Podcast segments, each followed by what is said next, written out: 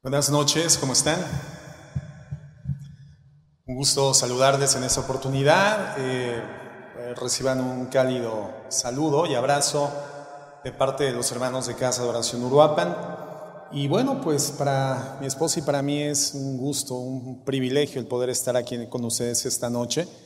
Una muy bonita reunión, la verdad, eh, muy bien eh, planificada, eh, muy, muy agradable, muy bella y con una clara percepción de la presencia de Dios. Estamos contentos porque en cada ocasión que el Señor reúne a los matrimonios tiene el propósito de fortalecer la iglesia, creo yo, de una forma muy particular, aún en relación a las diversas mecánicas discipulares que en una congregación se puedan desarrollar. Porque no hay duda de que una iglesia sólida se constituye por matrimonios sólidos. El matrimonio es la base fundamental de la sociedad, edifica la familia. Cuando tenemos un matrimonio, no importa que no tengan hijos, en sí mismos, delante de Dios ya son una familia. Entonces, Dios establece el matrimonio como el fundamento de la sociedad, como el fundamento de la iglesia. Y cuando cita a sus matrimonios, tiene el propósito de fortalecerla. Y bueno, pues gracias a Dios por esta oportunidad. Gracias al pastor Chava Pardo que me extendió esta invitación, aprovechando que mi esposa había sido invitada por la pastora Vicky. ¿verdad? Bueno, pues eh, aprovechando el viaje, eh, gracias a Dios me invita a compartir y para mí es un privilegio grande. Gracias al pastor Chu y gracias a la pastora Vicky por la confianza. Y bueno, pues el tema en esta noche, hermanos, tiene por título, déjame ver, es que no le había puesto título y ahorita que venía subiendo dije, ah, sí le voy a llamar. Comunicación romántica, un regalo de Navidad. Comunicación romántica en el matrimonio, un regalo de Navidad. Bien, vamos al libro del Génesis, capítulo 1, verso 27. Y dice la palabra de Dios así. Y creó Dios al hombre a su imagen, a imagen de Dios lo creó, varón y hembra los creó, y los bendijo Dios. Y les dijo, fructificad y multiplicaos, llenad la tierra y sojuzgadla, y señoread en los peces del mar, en las aves de los cielos y en todas las bestias que se mueven sobre la tierra. Cuando identificamos eh, cuál es la comisión que en este contexto bíblico el Señor asigna al matrimonio, ese matrimonio que Él crea, hombre y mujer, a su imagen y a su semejanza, y dice la Biblia que es bendecido por Dios, en ese momento el Señor entonces otorga el ordenamiento, la asignatura, la tarea que tendría que desempeñar y desarrollar en el contexto matrimonial el hombre y la mujer en forma conjunta. La tarea del ser humano en el vínculo matrimonial tendría que ser representar a Dios en la tierra, representar a Dios en la tierra. Quiere decir entonces que siendo que Dios gobierna en el universo, en la tierra entonces, de forma limitada y de forma relativa, ahora Dios asigna al hombre y a la mujer en la esfera del matrimonio una extensión de su gobierno. Por eso dice que ahora tendrían que sojuzgar y tendrían que señorear la creación que Dios había establecido en el globo terráqueo. Entonces, con la misma armonía y amor con la que esto es ejercido por Dios en el universo, en forma limitada, en forma relativa, el hombre y la mujer en el matrimonio tendrían que hacerlo en la tierra. Digamos entonces que el matrimonio en su forma original significa la diplomacia de Dios, una especie de oficina representativa de los intereses divinos en la tierra. Podemos entonces, en este contexto, entender que si en el mundo existe una idea tan distorsionada de quién es Dios, es porque el matrimonio no ha ejercido de forma cabal esta tarea, esta asignatura. El matrimonio ha fallado sensiblemente en desarrollarla a plenitud. A partir de la obra redentora de Cristo en el Calvario, donde paga el precio por nuestra salvación, el matrimonio cristiano ahora recibe la extraordinaria tarea de representar proféticamente la relación que por la eternidad Jesucristo va a sostener con la iglesia que redimió a través de su sacrificio. Es decir, el matrimonio cristiano ahora es el llamado a reflejar en la tierra de forma vivencial de forma experiencial el Evangelio de la Gracia. El matrimonio cristiano tendría que ser a través de su integridad, de su armonía, de su amor, la Biblia que la gente pueda leer. Somos llamados a representar, a reflejar de forma vivencial, experiencial, el Evangelio de la Gracia que ha transformado nuestra vida interna y que por tanto nos da la oportunidad de testificar a través de la forma de nuestro comportamiento, la forma de nuestra conducta. Nuestra fe eh, tiene una manera eficaz de evidenciarse. La evidencia de la fe es la obediencia. Por cuanto nosotros lo creemos, entonces lo obedecemos, lo ponemos en práctica. Pero cuando decimos que creemos en algo, pero hacemos de forma diferente a lo que decimos que creemos, entonces lo que creemos no es lo que decimos creer, lo que creemos es lo que hacemos. Nuestra fe se evidencia a través de la obediencia. La fe en Dios consiste en hacer de forma precisa y objetiva lo que yo digo que he creído bíblicamente sobre la naturaleza de Dios, sobre quién es Dios, sobre quién es Jesucristo, sobre quién es la iglesia, sobre qué es la familia, qué es el matrimonio y cuáles son las vinculaciones de interacción que el Señor diseña para nosotros como su iglesia en la tierra. Entonces, la evidencia del poder del Evangelio que ha transformado nuestra mente y nuestro corazón es precisamente la capacidad de desarrollar relaciones cálidas, afectivas y correctas relaciones sanas en la tierra, particularmente, hermanos, la relación matrimonial. Fíjense lo que dice Efesios 5:22, un texto que eh, la mayor parte de nosotros conocemos porque en casa de oración, gracias a Dios, existe eh, un énfasis muy, muy fuerte para edificar bíblicamente la vida matrimonial. Y entonces, Efesios 5:22 dice, las casadas estén sujetas a sus propios maridos como al Señor porque el marido es cabeza de la mujer, así como Cristo es cabeza de la iglesia, la cual es su cuerpo y él es su salvador. Así que como la iglesia está sujeta a Cristo, aquí hay una comparativa directa de la mujer con la iglesia, así también las casadas lo estén a sus maridos en todo. Y a continuación dice, maridos, amad a vuestras mujeres, así como Cristo amó a la iglesia y se entregó a sí mismo por ella. Entonces, en el matrimonio, los maridos, los hombres, somos llamados a ser un tipo representativo de Jesucristo y la esposa es llamada a ser un tipo representativo de la iglesia. Somos llamados a constituir una vinculación que muestra al mundo la relación que Jesucristo sostendrá por la eternidad con la iglesia que ha redimido con su sacrificio. Por eso tenemos que entender que nada es más parecido al cielo en la tierra que un matrimonio espiritual y por lo tanto bien integrado y funcional para los propósitos de Dios. Pero nada es más parecido al infierno en la tierra que un matrimonio carnal y por lo tanto conflictivo y destructivo, digamos tóxico, esta palabra que a través de las redes sociales ha cobrado tanta, tanta popularidad, ¿verdad? Eh, qué triste es eh, um, escuchar cuando un hombre se refiere a su mujer como su, su tóxica. Ah, vienes con tu tóxica. O cuando la mujer se refiere a su marido como su tóxico, ¿verdad? Bueno, la realidad es que esto no es sino una realidad que lamentablemente prevalece en la mayor parte de los matrimonios hoy en día en el mundo.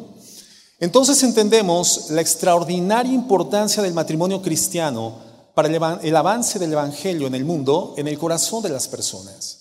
El matrimonio hoy en día, hermano, eh, forma eh, constituye un factor fundamental para que el progreso del Evangelio sea eficaz, demostrando lo que Cristo hace, tipificándose en su condición futura con la iglesia a través de un matrimonio espiritual correctamente avenido, correctamente constituido. Por lo tanto, hermanos, ¿quiénes creen o quién creen ustedes que es el principal enemigo del matrimonio?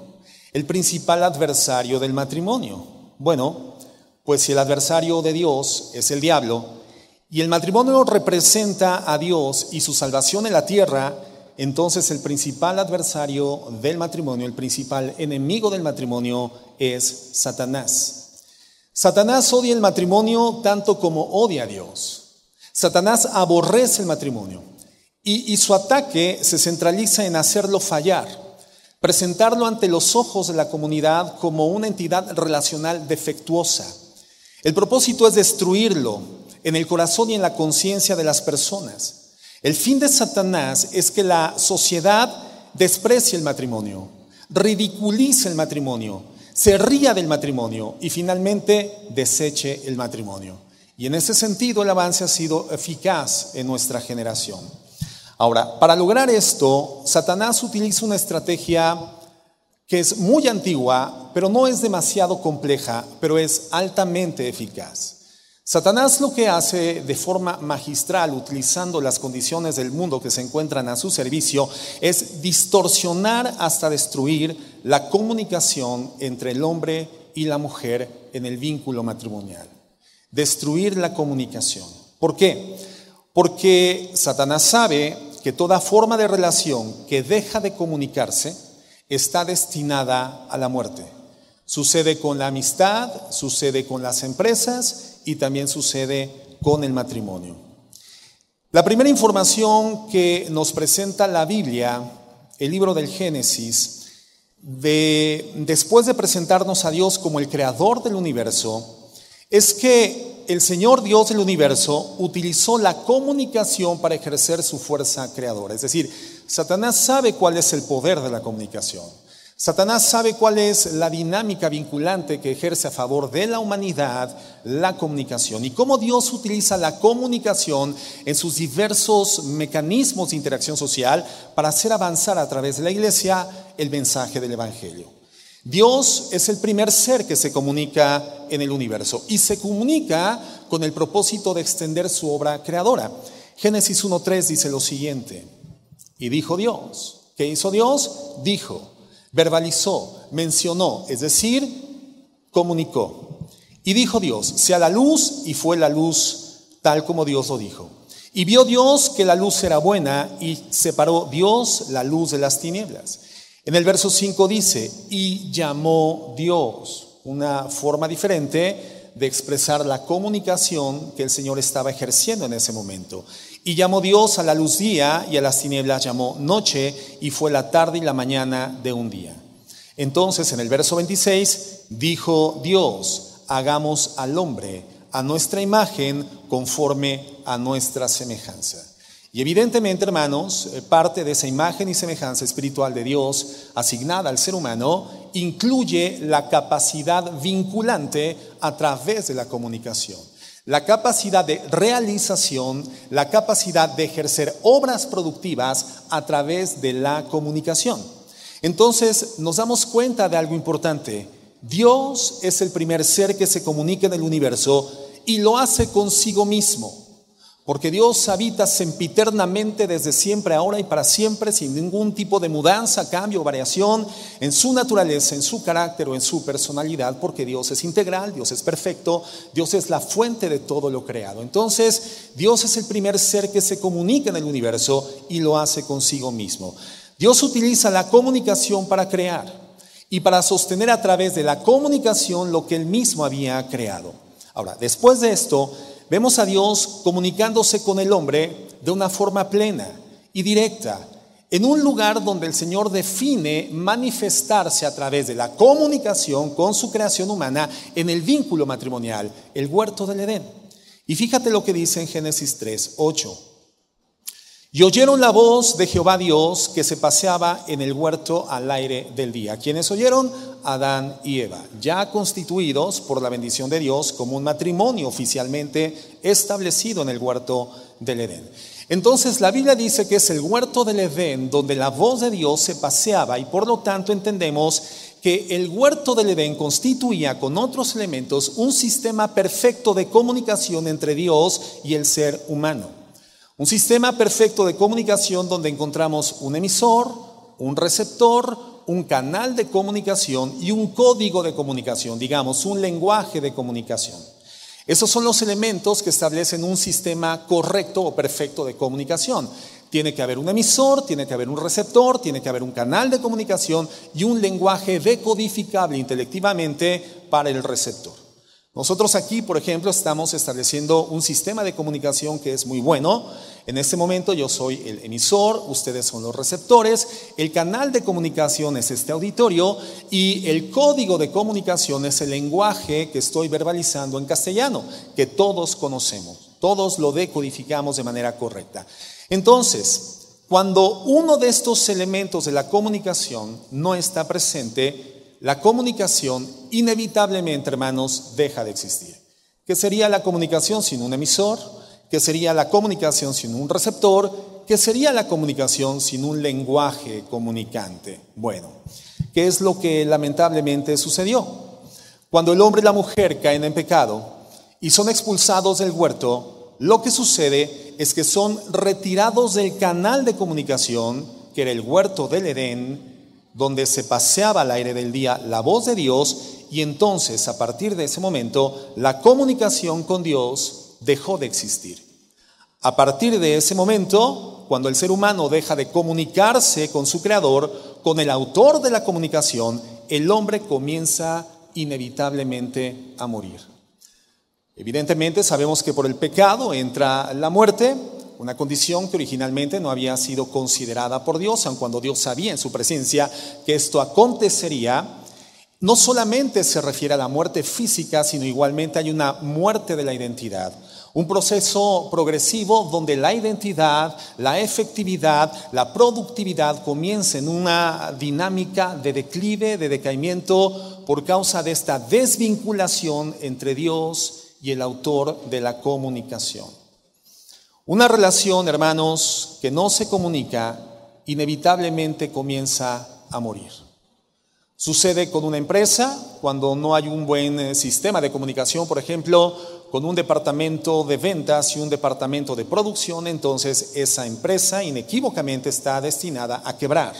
Si las ventas están por encima de la capacidad productiva de la industria o de la empresa, evidentemente las complejidades llegarán a drenar la efectividad de esa empresa y esa empresa está destinada a morir.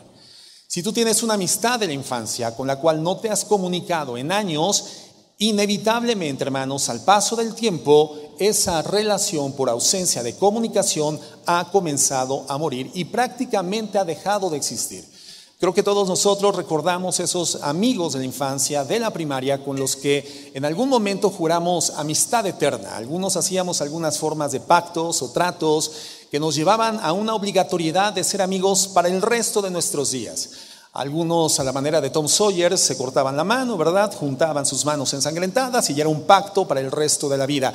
Otros menos valientes escupíamos la mano, ¿verdad? Y la chocábamos con el amigo de la primaria, pero eso significaba un pacto de amistad por el resto de nuestra vida.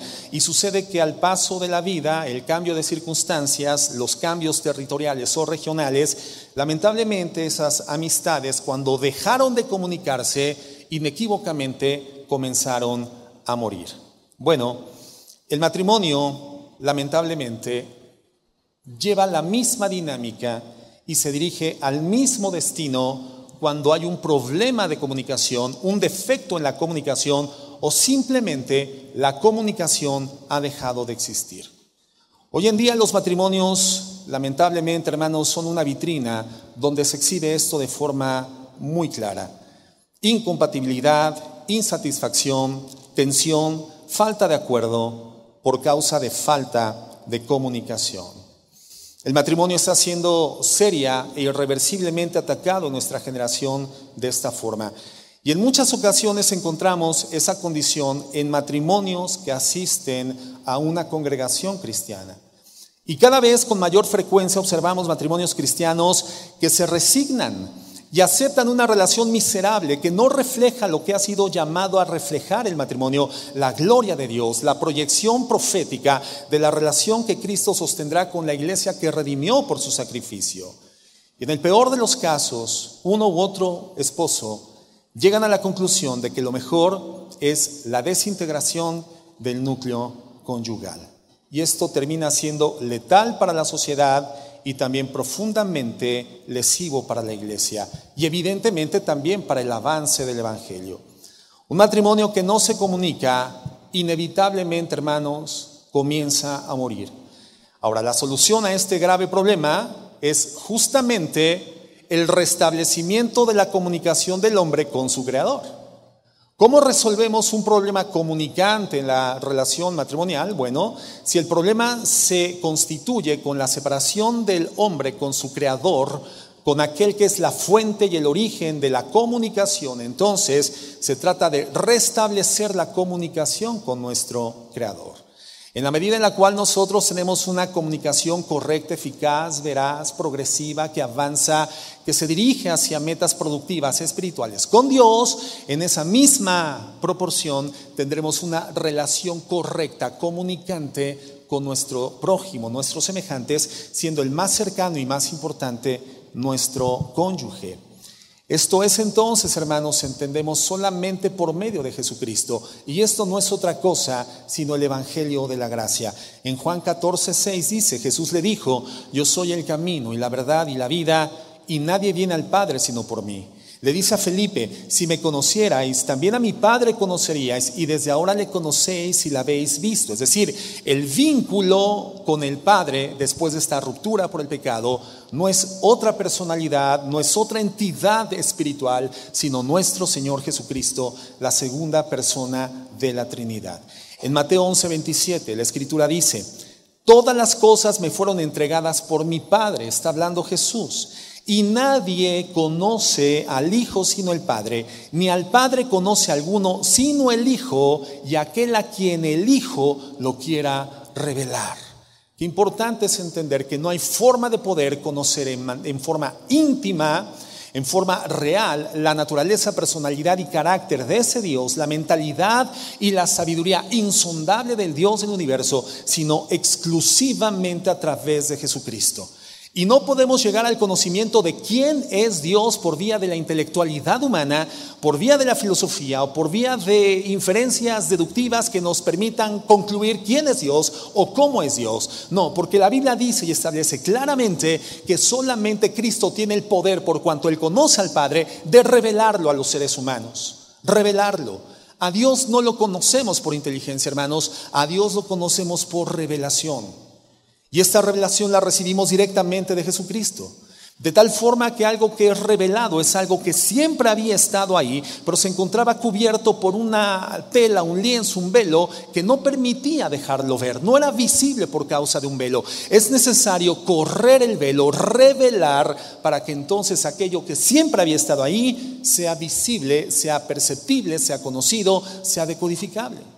Solamente Jesucristo puede hacer esto en la vida del ser humano. Y a través de Jesucristo somos vinculados con Dios para restablecer con Él comunicación y en consecuencia nuestra comunicación en el matrimonio nuevamente se restablezca. Tú vas a tener una buena comunicación con tu cónyuge en la medida en la cual tú tengas una buena comunicación con Dios.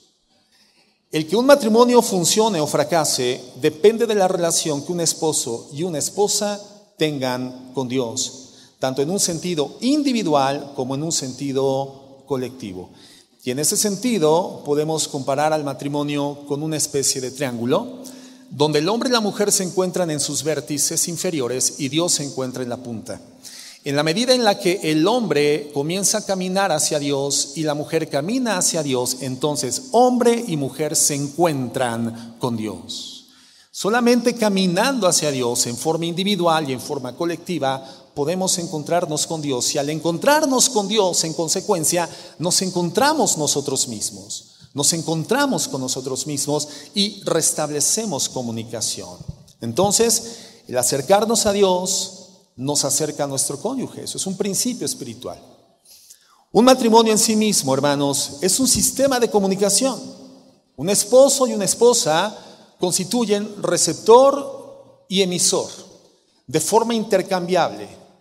El problema es que evidentemente, hermanos, ante esta circunstancia que, estoy intentando sentar doctrinalmente, la comunicación es compleja y entonces a veces el emisor no sabe emitir el mensaje y el receptor no sabe recibirlo, no sabe escucharlo.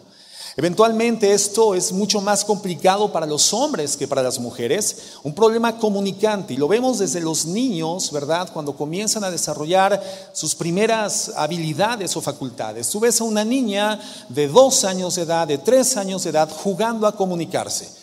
Necesita una muñeca con la cual platica, un amiguito, una hermanita con la cual todo el tiempo está hablando. Y juegan a la enfermera, juegan al doctor, juegan a la taza de té, juegan a la comidita, en tanto que el hombre a los tres años, cuatro años de edad, únicamente juega emitiendo sonidos guturales con un carrito o con un avioncito.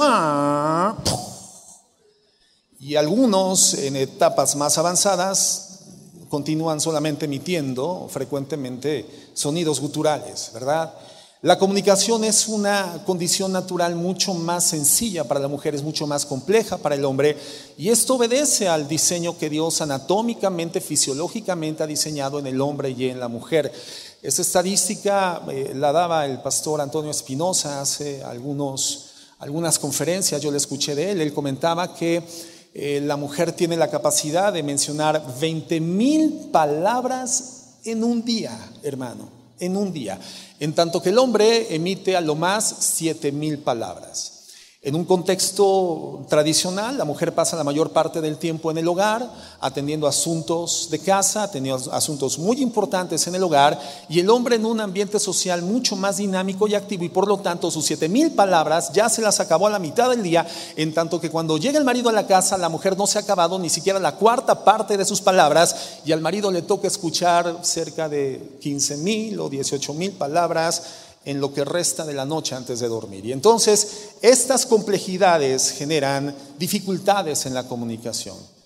Tenemos que encontrarnos con Dios para podernos encontrar en una comunicación eficaz. Tenemos un canal de comunicación que es el mismo vínculo matrimonial y tenemos un código de comunicación que es aprender la palabra de Dios para poder establecerlo de forma eficaz. Y quiero hablar de un código de comunicación que es extraordinario, hermanos, para salvaguardar el matrimonio y fortalecerlo. Y para que el matrimonio cristiano alcance su propósito, que es reflejar a Dios y su salvación en la tierra. Y este código de comunicación, hermanos, se llama romanticismo. Romanticismo. ¿Cómo podríamos definir el romanticismo? Bueno, el romanticismo es el sentimiento expresivo y placentero que produce una fuerte atracción emocional hacia otra persona. Es un sentimiento que encuentra en la generosidad, en la bondad, en el servicio sacrificado, medios eficaces de expresión. Y esto resulta de apreciar a la persona amada como alguien ideal. Y esto creo eh, que la mayor parte de nosotros, si formamos parte de un matrimonio, lo hemos experimentado. Cuando la persona con la que hoy compartes la silla, que es tu esposa, y hoy la tienes tomada del brazo, de la mano, o la tienes abrazada, y estás eh, esperando que termine la conferencia para departir y, compartir el alimento, e-, esa mujer es la mujer que atrajo la atención de tu corazón, tu mente, tus emociones, tus intencionalidades. Y tú la veías, hermano, como la mujer más hermosa sobre la faz de la tierra. Y tú veías a tu marido, hermana, como el hombre más gallardo, más galante, más apuesto, más atento sobre la faz de la tierra, independientemente de que fueras la única persona que lo apreciara de esa manera. Porque eventualmente encontrábamos algunas opiniones como, es que no te conviene, es que tienes que considerar, oye, ayer le pegó a su abuelita, y tú decías, ay, son detalles. Circunstancias que no eran perceptibles por la conciencia, no eran perceptibles por el intelecto, porque nos encontrábamos sumidos en una fase de romanticismo que nos permitía identificarnos mutuamente como la persona ideal. Y eso nos inclinaba a un sentimiento, una experiencia placentera que generaba una fuerte atracción emocional, un sentimiento que nos inclinaba a la generosidad, a la bondad, al servicio sacrificado y finalmente, hermanos, era la mejor persona, era la mejor mujer y era el mejor hombre. El romanticismo, hermanos, es el medio que el ser humano utiliza para intentar trasladar el amor ideal a la escena de su realidad personal. Es un vehículo por el cual queremos hacer transitar ese amor ideal, ese amor idílico a una realidad experiencial, a una realidad práctica en nuestra forma de vida. ¿Cómo es el romanticismo, hermanos? Es una pregunta que todos podemos contestar. Mira, el romanticismo trata bien. El romanticismo habla con dulzura. El romanticismo toca con ternura. El romanticismo no hiere el alma. El romanticismo es un colchón cómodo para poder dormir y conciliar el sueño. El romanticismo es aquello que hace del hogar el lugar más cálido para habitar. Y es el vehículo que nos lleva de forma directa al romance, en el matrimonio, a la intimidad sexual, el romanticismo. No hay otra forma de acceder a la intimidad sexual en el matrimonio alcanzando este nivel de gratificación, este nivel de placer, este nivel de contribución mutua, esta condición de gozo pleno, sino a través del romanticismo. Sin el romanticismo, la sexualidad se convierte en una circunstancia difícil de sobrellevar. En la Biblia existe un mandato que el Señor otorga directamente a los matrimonios y establece eh, la sexualidad, la intimidad sexual como un deber que debemos de cubrirnos y pagarnos mutuamente todo el tiempo. Es un deber, pero no por ser un deber debería de constituirse en una condición que carezca de esta retribución, de este gozo pleno, de esta condición de satisfacción, de esta inclinación al sacrificio y del gozo perfecto. El romanticismo, hermano, Dios lo diseña solamente para la esfera del matrimonio. Nosotros lo platicamos con los jóvenes de la congregación de manera frecuente cuando ya encontramos algún tipo de interés entre uno y otro, uno y otra, ¿verdad? Una jovencita, un jovencito. El consejo inmediato que les decimos, les damos es, miren jóvenes, intenten, intenten lo más posible no involucrarse en una relación de intercambio de sentimientos románticos, porque estarán perdiendo el tiempo. Porque lo que hoy tendrían que comenzar a edificar no es romanticismo, tendrían que edificar amistad. El matrimonio tiene cuatro pilares fundamentales. La Biblia dice en la declaración del Génesis sobre su definición, dejará el hombre a padre y a madre, separación de los padres, se unirá a su mujer, es una unidad en la diversidad, eh, serán una sola carne, intimidad sexual, y estaban Adán y su mujer desnudos y no se avergonzaban, y esto es amistad una escena de transparencias, de plena confianza, donde el hombre no encuentra en su mujer nada que le avergüence, ni la mujer en el marido algo que le avergüence, y esto es la definición de amistad, de confianza. Entonces, de el matrimonio, lo único que se puede experimentar o edificar previo al matrimonio es la amistad porque la amistad se va a necesitar poderosamente en la escena matrimonial. Y si llegas al matrimonio con esa persona sin haber edificado amistad, perdiste el tiempo y la amistad, que es una poderosa herramienta para salvaguardar el matrimonio, no va a existir. Y entonces querremos edificar la casa en medio de la tormenta y será muy complicado. Entonces, hermanos, cuán importante es entender estos preceptos bíblicos. El romanticismo Dios lo diseña para la escena matrimonial. Nosotros lo sabemos. Y sabíamos cuando nos íbamos a casar, efectivamente, que los matrimonios enfrentan muchas dificultades, porque eso es obvio.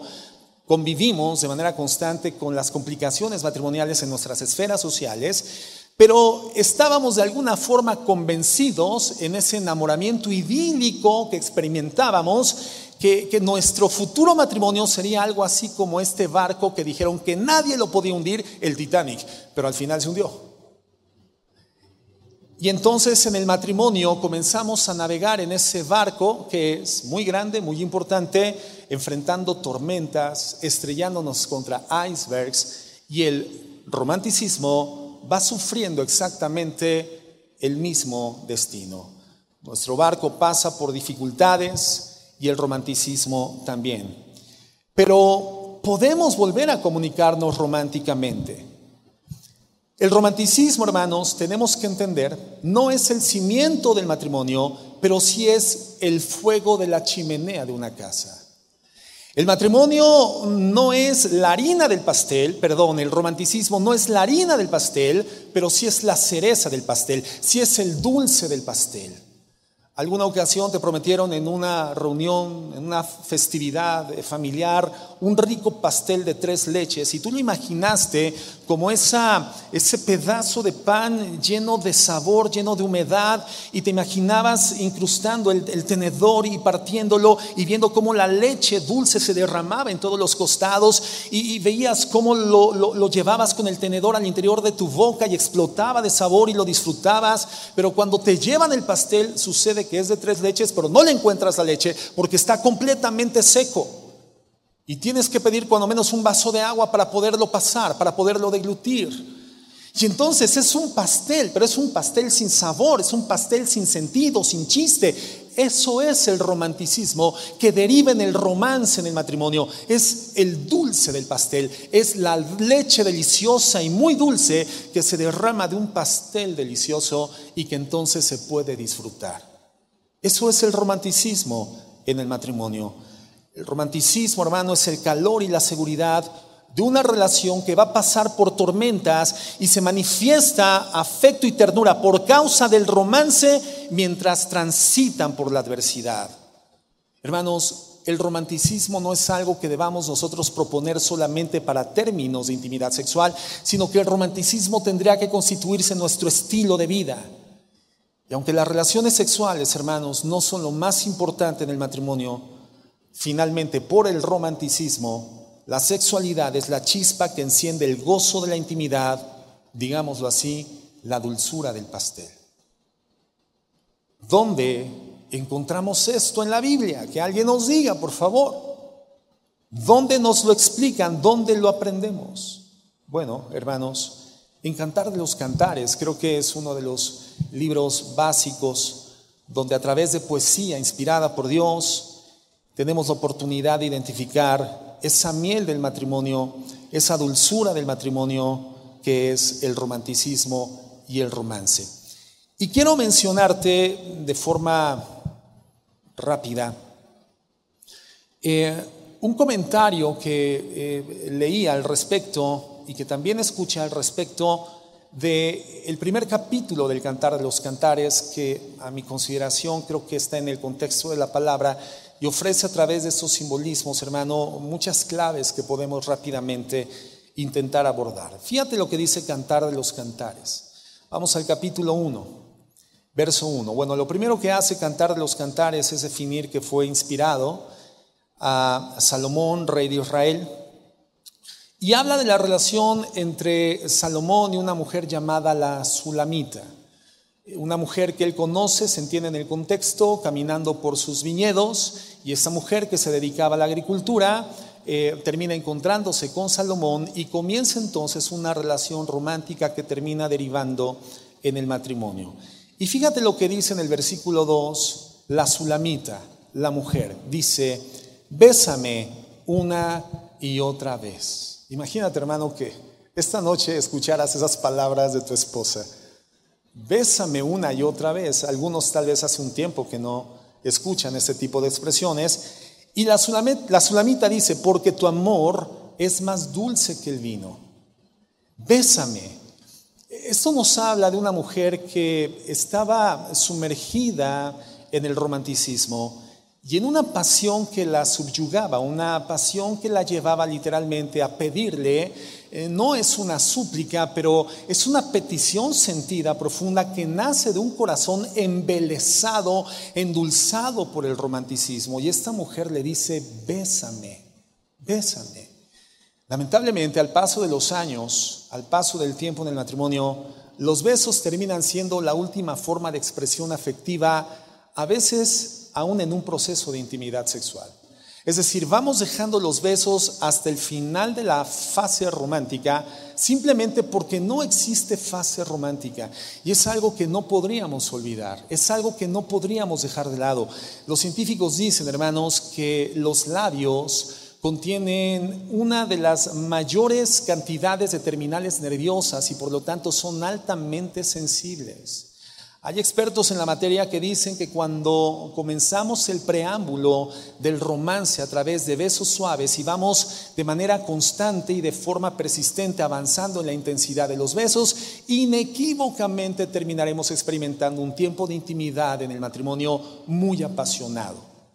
Y creo que esto es algo que de existir o de perdurar en el matrimonio sería extraordinariamente benéfico una comunicación a través del romanticismo, una comunicación a través del romance que le permite mantenerse con vida, un romance que es diseñado por Dios solamente para la esfera matrimonial y que garantiza que cuando el hombre y la mujer lo experimentan en forma plena, el Señor se glorifica y el Señor bendice el hecho conyugal. Romance. Esta mujer le está diciendo, bésame una y otra vez. Además también hay eh, indicadores científicos que nos muestran que los besos nos pueden llevar en cada oportunidad a perder dos calorías, dos calorías por cada beso. Entonces, hermano, tendríamos en esta expresión del romanticismo el mejor dato nutriológico, la mejor estrategia de nutrición para mantenernos en forma. ¿Por qué crees que estoy tan delgado? Y mi esposa también. Además, también dicen los que dicen que saben que los besos terminan generando firmeza en las facciones firmeza en la cara. Por lo tanto, ¿cuántas personas podrían evitarse o ahorrarse el cirujano plástico si practicaran en sus matrimonios esto, el besarse? Continúa diciendo, esta mujer, refiriéndose a Salomón, qué fragante es tu perfume. Tu nombre es como la fragancia que se esparce. Fíjate, si te das cuenta, no está hablando del perfume o de la marca de la fragancia que utilizaba Salomón, sino que la dulce fragancia, la fina fragancia que está citando, la atribuye al nombre de Salomón. Dice, tu nombre es como la fragancia que se esparce. El nombre de una persona en la antigüedad y en el presente todavía representa el carácter de la persona. Es como cuando hablamos de una familia y decimos, mira, la familia Martínez tiene un muy buen nombre. Y uno diría, pues Martínez no se oye ni tan bonito, pero no se refiere a la estética o a la lingüística del nombre o del apellido, se refiere a las características morales y espirituales de la familia Martínez. Por lo tanto, porque son personas altruistas, contributivas con la sociedad, son personas que son benéficas para su núcleo social, son personas con familias integradas y ordenadas, tienen un buen nombre. De tal forma que aquí la Sulamita está utilizando la fragancia para hablar del carácter de este hombre. Y está diciendo que el carácter de este hombre es dulce, es fino como una fragancia, que se despide y que queda en el ambiente, en la atmósfera por donde él pasa. Es decir, un carácter amable. ¿Cómo desearían ser constantemente tratadas nuestras esposas, hermanos, en la escena conyugal, con amabilidad? Con ternura. Una comunicación romántica es una comunicación tierna, amable, con palabras correctas, palabras de afirmación. Palabras que destacan las virtudes de ella y no los defectos. Lamentablemente dentro de la escena conyugal encontramos la oportunidad de visualizar muy puntualmente los defectos de nuestra esposa y nuestras virtudes. Pero la redención, que tiene el poder de transformar nuestra manera de relacionarnos, tendrá que llevarnos a enfocar nuestra atención en las virtudes de ella y en mis defectos. Y si eres mujer, pues en las virtudes de tu esposo y en tus defectos para que Dios pueda continuar tratando con ellos.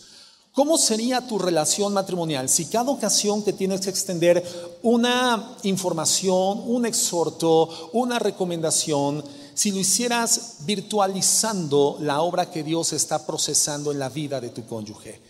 ¿Cómo reaccionaría tu cónyuge si en vez de hablarle al respecto de sus fallos, sus defectos, sus decisiones equivocadas, sus reincidencias en lo equívoco, tú virtualizaras la obra de Dios constantemente en ella? Evidentemente estarías afirmando, afirmando su carácter. Y esto es lo que está diciendo esta mujer. Esta mujer está reconociendo un carácter amable, un carácter fino, un carácter de una persona con la cual es agradable estar tanto como estar junto de una persona cuya fragancia es deliciosa. Continúa diciendo, llévame contigo, ven, corramos, el rey me ha traído a su alcoba. ¿Cuánto nos alegramos por ti, oh rey? Elogiamos tu amor aún más que el vino. Estoy leyendo la nueva traducción viviente. En el verso 5 encontramos algo que podríamos considerar un problema de confianza en la Sulamita, porque ella dice, soy morena, y efectivamente dice, pero hermosa. Y continúa diciendo, oh mujeres de Jerusalén, morena como las carpas de Cedar, morena como las cortinas de las carpas de Salomón. Y dice, no me miren así por ser morena, el sol ha bronceado mi piel y después continúa diciendo que sus hermanos la llevaban a trabajar como agricultora al campo y por lo tanto el sol la mira, es decir, el sol había oscurecido su piel. Podemos entender que tal vez esa es una mujer que no cubría el estándar de belleza de las mujeres de su época. De entrada era una mujer agricultora. Y Salomón, al ser el rey de Israel, evidentemente estaba en contacto con las mujeres más hermosas del reino, con las pieles más delicadas y con las características físicas más agradables a la perspectiva humana culturalmente. Pero esta mujer se distingue entonces como una mujer de un color de tez que, comparado con la tez o la delicadeza de las pieles de esas mujeres cercanas al rey le llevaban a tener una especie de sentido de minusvalía, un sentido de insuficiencia. El sol tocó mi no me desprecien por ser morena.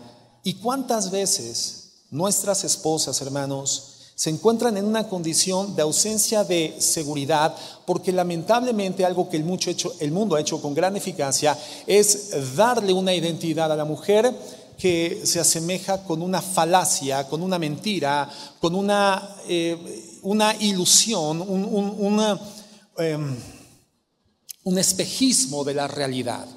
Estas mujeres que son físicamente perfectas, y cuando comienzas a conocer un poco de la historia de esas mujeres, resulta que el 95% de esas mujeres, todas tienen una belleza totalmente artificial, pero han sido eficaces en los preceptos, en los mecanismos de información para hacerle creer a la mujer de nuestros tiempos, entre ellas nuestras esposas en algunos momentos, que no tener una talla de vestido de baja dimensión las hace imperfectas que tener ciertos desequilibrios en su estructura física, en su estructura corporal, no las hace alcanzar el rango o el parámetro. Y entonces muchas veces nuestras esposas tienen problemas de identidad porque no son tan perfectas como las modelos de televisión o las modelos de las revistas. Y lamentablemente hay un esfuerzo constante de la mujer de asemejarse a ella cuando la identidad de la mujer redimida tiene que ser Jesucristo. Y el cuerpo de la mujer redimida tiene el propósito de ser el templo del Espíritu Santo. Y el templo del Espíritu Santo ha sido constituido para poder efectuar en términos prácticos y físicos la obra del Evangelio en esta tierra. Si estás casada, juntamente con un marido. Una mujer que tendría que encontrar su gozo en términos estéticos buscando la gratificación y la satisfacción solamente de su esposo, la apreciación de su esposo. Esa mujer tenía este problema de identidad. Esta mujer tenía esta especie de percepción personal de minusvalía ante las demás mujeres. Pero fíjate lo que sucede. Fíjate lo que sucede en el verso 9. ¿Qué dice Salomón? Bueno, Salomón está a punto de emitir una expresión romántica, yo creo que la más hermosa de su tiempo, porque dice, amada mía, tú eres tan cautivante como una yegua no se escucha demasiado poético, ¿verdad? Imagínate que te dijera esta noche, ¿verdad? Para intentar iniciar un tiempo romántico esto, tu esposa, eres tan hermosa como una yegua. Pero bueno, tenemos que entender cuál es el contexto. Dice, amada mía, tú eres tan cautivante como una yegua entre los sementales de Faraón.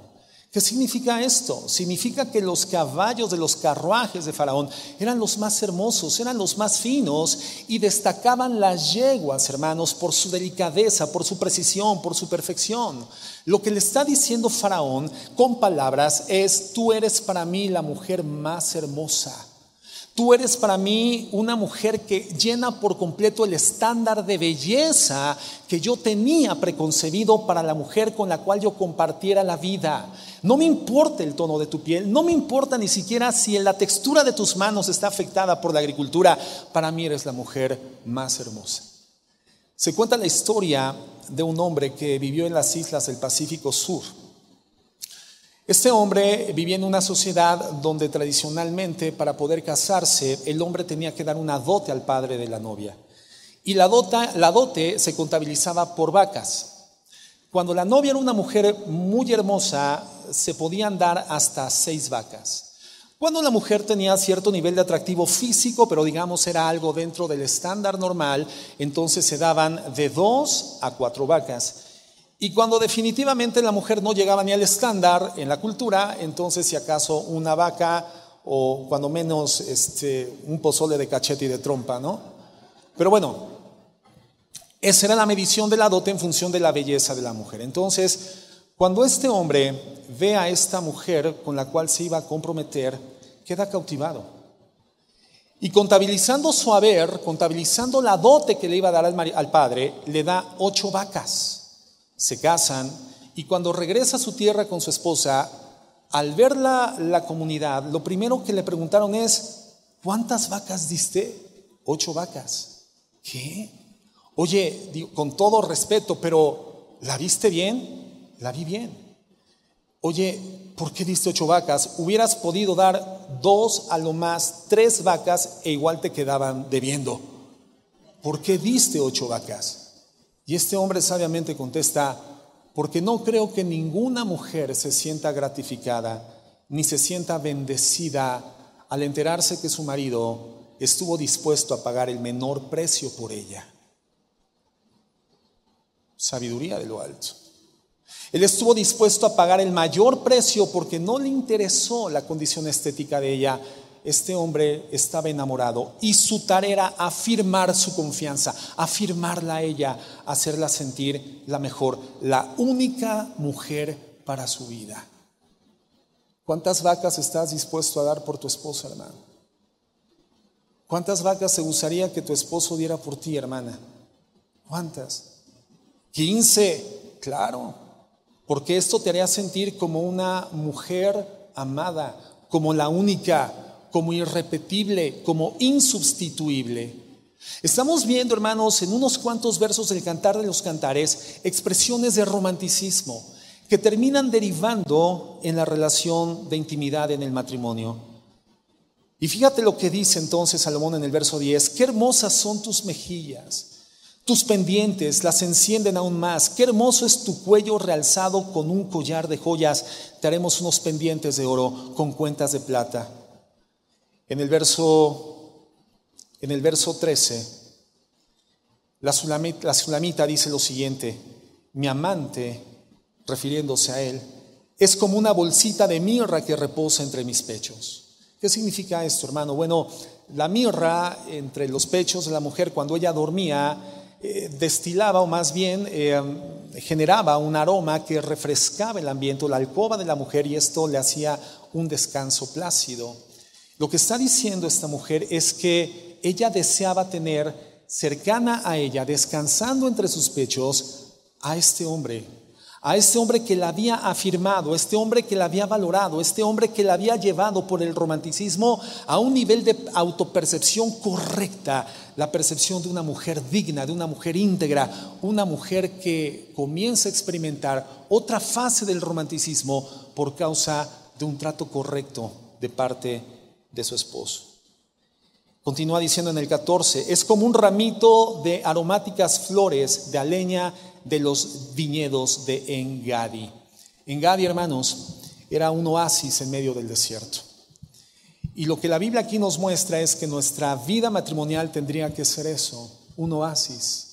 Pero nuestra vida matrimonial va a ser un oasis donde vamos a encontrar refrigerio, refresco, restauración, reparación de fuerza anímica, psicológica y espiritual, solamente si nuestra vida matrimonial se desarrolla en el entorno del romanticismo.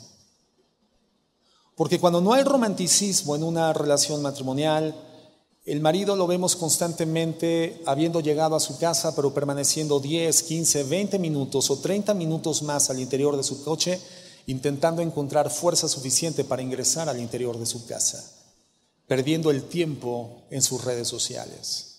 La asesina de la intimidad matrimonial, las redes sociales. Cuando el romanticismo no es parte de la vida matrimonial, entonces el matrimonio no es un oasis donde encontramos refrescamiento, donde deseamos estar.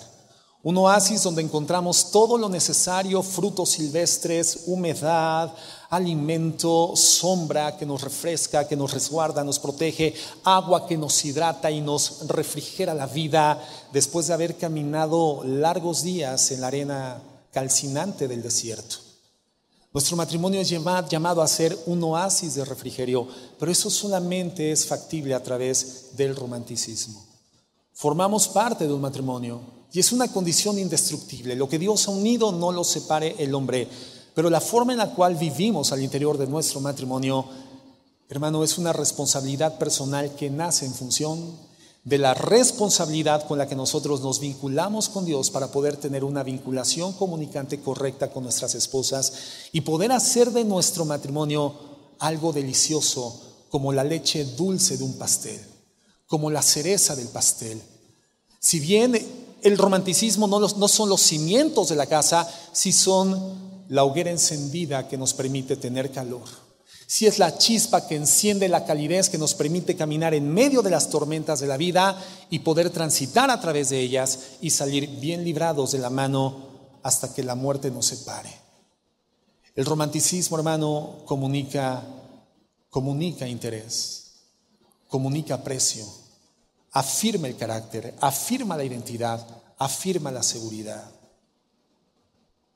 La Biblia dice que nuestra comunicación tiene que ser en verdad que siempre digamos la verdad, pero que la digamos sazonada con gracia. Ese sazón de gracia en el matrimonio se llama romanticismo, porque el romanticismo no hiere, el romanticismo no lesiona, el romanticismo genera identidad. El, romanticismo toca con ternura, habla con dulzura. El romanticismo constituye una cama en la que quieres descansar, un hogar donde quieres habitar. El romanticismo y podemos caminar hacia Él. Y podemos hacer de nuestro hogar, de nuestro matrimonio, ese oasis para vivir el resto de nuestros días, disfrutándolo, hermanos. Pero es necesario comunicarnos con Dios. Ahora, para terminar, ¿cuál es el requisito para que podamos experimentar realmente una relación romántica en nuestras vidas? Bueno, lo encontramos justamente en el texto que leíamos al inicio donde Efesios 5:22 dice que las casadas tienen que estar sujetas a sus maridos. Y a continuación define que el marido tiene que amar a la mujer como Cristo amó a la iglesia y se entregó a sí mismo por ella. Es decir, el marido está llamado a amar a la mujer de manera sacrificial. Si alguien tiene que morir en el matrimonio, no es la mujer, primero es el marido. Y después en la parte final de Efesios 5, en ese segmento, termina diciendo el Señor, y la mujer respete a su marido. El amor sacrificial es para el hombre, perdón, es para la mujer lo que el respeto para el marido. Una mujer no puede funcionar en el ambiente matrimonial sin que reciba de su marido amor sacrificial. Y un hombre no puede funcionar en el ámbito matrimonial si no recibe de su esposa respeto. El amor sacrificial del hombre por la esposa incentiva el romanticismo en la mujer. Y quiero terminar sentando estos principios. La mujer no fue diseñada para responder en forma inmediata, de manera afirmativa, al amor romántico, pero sí al amor sacrificial. Te voy a dar un ejemplo. Está llegando el final del día, estuviste toda la mañana trabajando, desempeñándote en las labores del hogar, limpiándola, atendiendo, lavando ropa, tendiendo camas, aseando, llegan los niños de la escuela, los comienzas a atender, ves las tareas, les das de alimentar y te dedicas todo el tiempo a desgastarte en esta ardua labor que es la vida en el hogar, la vida doméstica que ejerce eficazmente una mujer que teme de Dios cuando ya llega la fase de la maternidad y los niños se encuentran en la necesidad de ser atendidos y educados directamente por la influencia espiritual de una madre que teme a Dios. Y podemos imaginarnos que al término del día, hermana, estás profundamente cansada y de repente llega tu marido, pero en vez de que llegue el superhombre que estás esperando, llega un niño más al que tienes que continuar atendiendo. Y entonces sucede que tu marido te pide las chanclas, te pide el control de la televisión, que le acerques el sillón y que le aprietes el dedo gordo en el encendido del control del televisor, porque ni para eso tiene fuerzas, porque todo el día trabajó como un burro, porque cada quien trabaja de lo que encuentra. Pero bueno, entonces finalmente el hombre llega tan cansado y la mujer lo tiene que continuar atendiendo. Y le pide de cenar y la mujer le lleva y el hombre ve el partido de fútbol y hasta que termina el partido del fútbol a las 12 de la noche cuando la mujer ya está dormida, al hombre se le ocurre llegar a la alcoba nupcial, al lecho conyugal, sin mancilla y con la camiseta chorreada de ketchup y mayonesa, le dice, ya llegué mi amor, ya llegué, te amo. ¿Qué contestaría esa mujer? Si me amas, si me amas, demuéstramelo. ¿Tú crees que esa mujer va a responder afirmativamente al amor romántico que está postulando en esa escena el esposo? No. La mujer en esas condiciones no se siente amada, se siente usada, se siente abusada. Pero ¿qué sucede cuando el marido llega a la casa y la mujer sabe que llegó Superman y le dice, mi amor, ya llegué, no te preocupes, vete a descansar, bañate, métete en la habitación, lee la Biblia, ve la televisión, ora, haz lo que tú gustes, descansa, ya llegué yo, yo me encargo del resto del día, yo checo las mochilas, yo verifico las tareas de los niños, yo les doy de cenar, yo los llevo a la habitación, yo me encargo de su tiempo devocional, yo me encargo de todo, te voy a dejar la cocina limpia, la basura afuera, todo listo, mi amor. ¿Cómo se siente esa mujer? Esa mujer se siente amada. Y cuando llega el marido a la habitación, la mujer está expectante, porque llegó a la habitación Superman. Y ella se llama Luisa, Luisa Lane. Y entonces, hermano, esa mujer está afirmativamente respondiendo al amor romántico porque anticipadamente recibió de su marido amor sacrificial. Cuando no hay amor sacrificial, la mujer lamentablemente está drenada del amor romántico. Y cuando la mujer no experimenta romanticismo por su marido, tampoco experimenta romance. Y las relaciones sexuales, lamentablemente, no son un oasis, son un desierto. En el caso del hombre, el respeto. Los hombres fuimos diseñados por Dios para responder afirmativamente a la admiración de nuestras esposas, aunque no seamos perfectos, aunque no seamos infalibles. Si algo bendice a una esposa es tener a un hombre que se siente seguro de sí mismo y capaz de enfrentar la vida y ser resolutivo con los diversos problemas y los avatares inevitables de la vida matrimonial y de las altísimas responsabilidades productivas. Cuando el marido se sabe apreciado por la mujer, cuando el marido se sabe afirmado por la mujer, entonces la mujer tiene a Superman en su casa. Para terminar, una anécdota sobre un consejero matrimonial que refiere esto en un libro y comenta que llegó la esposa muy frustrada a pedir consejo y le dice, mire pastor, lo que sucede es que yo tengo un año pastor, un año pidiéndole a mi marido que pinte la habitación, la covacha que tenemos en el patio de la casa. Un año, pastor. Y cuando él llega no es que no tenga tiempo, porque hace muchas cosas, pero no ha arreglado la habitación. Estoy desesperada, no sé qué hacer para que me pinte la habitación, para que me arregle ese lugar que yo necesito para otras cosas.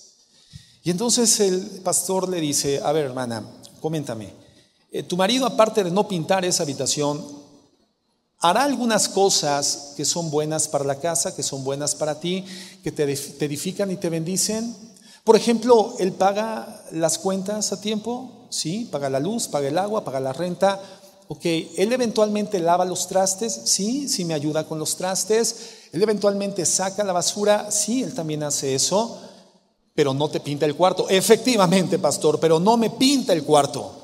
Y entonces le dice, mira hermana, el consejo es el siguiente, durante el próximo mes, tú no le vas a volver a repetir que, necesites que te, necesitas que te pinte la habitación, porque él ya sabe que quieres que, le que te pinte la habitación. Pero vas a comenzar a reconocer las cosas que sí hace por ti. Vas a ser afirmativa con las cosas que sí hace por la casa. Y lo vas a agradecer. Y comenzó diligentemente la hermana a seguir el consejo. Y cuando llegaba el marido y lavaba los trastes, mi amor, gracias, gracias por lavar los trastes, porque debo de reconocer que hay maridos que no hacen esto. Mi amor, gracias por sacar la basura porque para mí es una ayuda muy estimulante. Mi amor, gracias, gracias, gracias, gracias por ayudarme. ¿Qué crees que sucedió a la segunda semana de poner en práctica el consejo? Hermana, hermanos, le pintó la covacha del patio. El marido necesitaba saber que lo que él hacía para su esposa era importante. Él necesitaba ser afirmado como un elemento factorial, un, elemento resolutivo a favor de la bendición de su casa, de su hogar, de su matrimonio, de su familia. Saber que para la mujer era un hombre importante. Saberse admirado por la mujer y saberse respetado por la esposa. Hermanos, el diseño de Dios en hombres y mujeres nos llevan a ser mutuamente contributivos. El hombre sacrificialmente amando a su mujer si quiere una mujer romántica y la mujer respetando a su marido si quiere a un hombre romántico. ¿Cómo podemos hacer esto, hermanos? Revinculándonos con Dios, a través de Jesús. Restableciendo una vinculación comunicante con el autor de la comunicación, que es nuestro Dios, a través de Jesús. Siendo serios en nuestra vida devocional, buscando a Dios y amándole por sobre todas las cosas. Y entonces esa relación correcta con Dios por causa de nuestra redención en Cristo Jesús tendrá su efecto primario e inmediato en la escena de nuestra vida matrimonial. El romanticismo será un vehículo para el romance. El romanticismo, si bien no son los cimientos de la casa, seguirá siendo la hoguera encendida que nos da calor el resto de la vida. Jesucristo nació en tu corazón, tú eres un hijo de Dios, la Navidad ya es una realidad en tu vida, entonces recibe en esta noche la comunicación romántica como un regalo de Navidad de parte de nuestro Dios. Voy a hacer una oración y voy a pedir que nos pongamos de pie un momento, hermanos.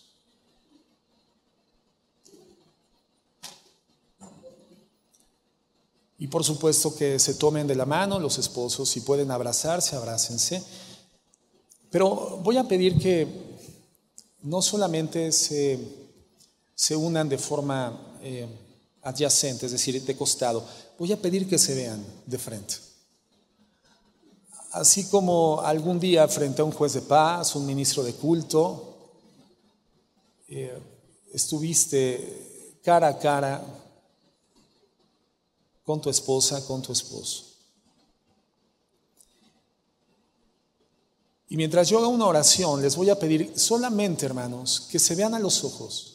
Si es posible, no se digan nada. Yo sé que ya están hablando entre ustedes porque se sienten nerviosos. Porque vernos a los ojos cuando estamos disgustados y sostenernos la mirada es sencillo, pero cuando las cosas están en paz, es una práctica que no es habitual, no la acostumbramos y por lo tanto comenzamos a decir cosas un poco torpes porque nos es difícil sostenernos la mirada, pero son cosas torpes bonitas. Pero mira, intenta solamente verla a los ojos, verlo a los ojos, sostener la mirada. Y, no es una competencia de ver quién se ríe antes, es ver la profundidad, ver a tu marido a profundidad. Señor, yo quiero orar por esos matrimonios. Quiero pedirte que en tu gracia, en tu misericordia, en tu amor, en tu poder, hagas esa obra de restablecimiento de una comunicación eficaz. Lleves al corazón de ellos la realidad de que ante la ausencia de la comunicación el matrimonio camina a la destrucción, camina a la muerte. Una relación cualquiera que sea que se deja de comunicar inevitablemente comienza a morir. Señor, yo te pido que reivindiques la comunicación entre ellos y que eso sea el resultado de una comunión seria e íntima contigo de forma frecuente y de ser posible de forma cotidiana. Porque todos los días te necesitamos, mi Dios. Padre, que el romanticismo sea una realidad entre ellos, que de la misma forma en la que se hablaban con palabras tiernas y se tocaban con respeto y ternura, de la misma forma en la que se entregaban mutuamente de manera sacrificial, de la misma forma en la que se entregaban, de la misma forma en la que en algún momento del pasado fueron el amor ideal y a través del matrimonio lo quisieron llevar al plano de la realidad en sus vidas. De la misma forma, tú restablezcas el romance en esos matrimonios. Y si una realidad en aquellos que estén realmente dispuestos, realmente dispuestos a amarse y a respetarse de forma tal que te reflejen en la tierra. Amarse y respetarse de forma tal que su matrimonio sea la Biblia que las personas puedan leer. Reflejen la fe en la que han creído por medio de lo que viven y obedecen. Bendícelo, Señor, en el nombre de Jesús. Y ahora, hermano, dile a tu esposa, viéndola a los ojos, viéndola a los ojos, Eres tan hermosa. Eres tan bella. Me llenas tanto. Más que el día en el que te vi y me enamoré de ti. Eres tan inteligente. Eres tan versátil. Eres tan buena. Quiero amarte cada día de mi vida. Y ahora tú, viendo a los ojos a tu marido, dile, eres tan fuerte, eres tan capaz, a pesar de tus fallas. Eres un hombre que puedo admirar y quiero admirar. Yo te bendigo porque eres mi varón, eres mi cobertura. Te bendigo y te amo por el resto de mi vida. Ahora sí, hermanos, dense un besito.